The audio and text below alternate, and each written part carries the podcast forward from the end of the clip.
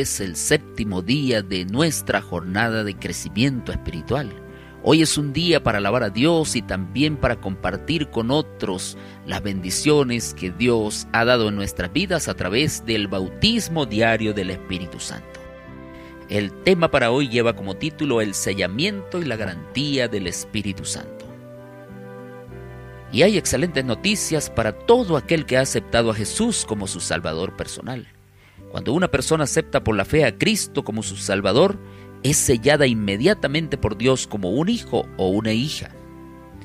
Segunda de Corintios capítulo 1 versículo 22 dice que Dios también nos ha sellado y nos ha dado la prenda del Espíritu en nuestros corazones. Y este sello que indica posesión y propiedad es conferido por el don del Espíritu Santo. Y la única persona que puede romper este sello de propiedad es el propio creyente. El libro de Efesios capítulo 1 versículo 13 nos dice que el sellamiento se da en el momento en que creemos en Él. Pero no debemos confundir el acto espiritual, sellado o bautizado con el Espíritu Santo, con la plenitud del Espíritu Santo. El oír, el creer y ser sellado con el Espíritu Santo son actos consecutivos, son actos inmediatos y hasta coincidentes. Y el sellamiento se da cuando el Espíritu como agente de conversión es interiorizado en el creyente transformándolo en habitación de la divinidad. El Espíritu Santo es el sello de propiedad que Dios coloca sobre el creyente convertido y significa el sello divino y la garantía de herencia eterna prometida a todos aquellos que creen.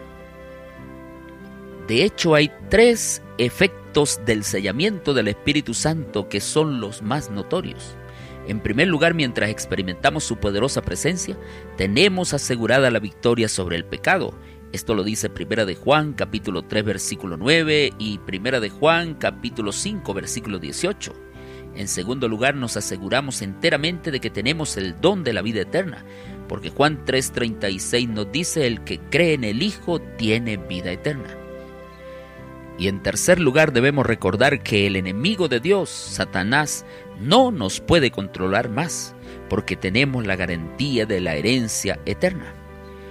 Gálatas capítulo 5 versículos 16 al 18 nos dice que cuando andamos en el Espíritu y permitimos que el Señor tome el control de nuestra mente y nos guíe de acuerdo con su voluntad, entonces el fruto del Espíritu se manifestará en nuestra vida también Efesios capítulo 1 versos 13 y 14 nos dice que el Espíritu Santo es el instrumento que sella.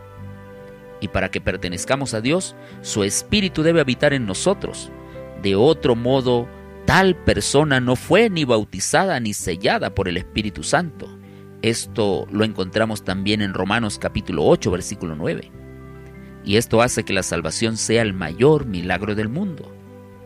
Jesús nos ha resucitado a una nueva vida y nos llena de poder, nos llena de santidad, de justicia y también del fruto del Espíritu Santo. El libro La Conquista Divina, la página 17 y 18 nos dice, el Espíritu Santo te moldeó para que seas el santuario de Dios, finamente decorado por Él. Esa obra que realizó en ti es duradera y permanente. Vino para habitar en ti por el resto de tu vida él es aquel que desea habitar en nosotros permanentemente, pero esa permanencia depende únicamente de ti. Te invito a que una vez más tomemos tiempo para orar por la renovación del Espíritu Santo en nuestras vidas.